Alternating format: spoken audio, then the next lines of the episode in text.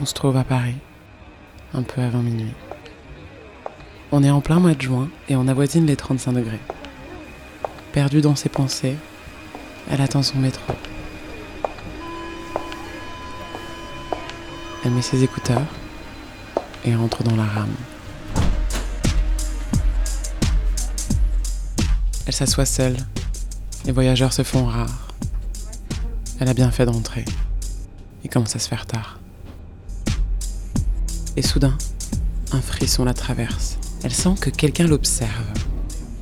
Et si c'était cet homme là-bas? Celui qui lui sourit? Elle tourne la tête pour éviter son regard, le garde dans un coin de l'œil, pour éviter le cauchemar. Il comprend qu'elle le surveille. Peut-être même que ça l'excite. Peut-être même que ça l'excite. Tous ses sens sont en alerte. Elle sent son cœur qui palpite.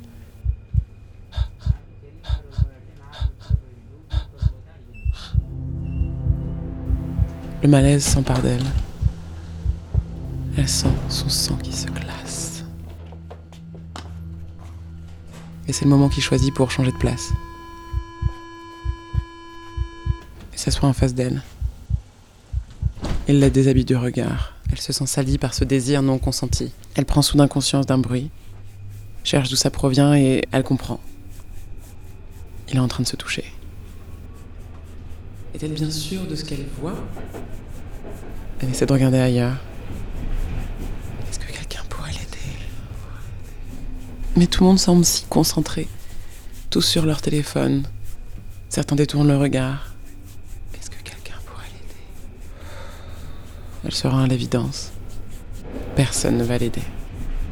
Elle sent qu'elle commence à paniquer. La prochaine station arrive. Elle n'a pas le choix, il faut fuir. Sa main s'accroche à son sac pour cacher son tremblement. Une boule se forme dans sa gorge, ses yeux se remplissent de larmes. Le métro entre dans la station. Elle se prépare. Elle a peur qu'il comprenne. Elle a peur qu'il la suive. Elle ne sort pas tout de suite. Elle attend.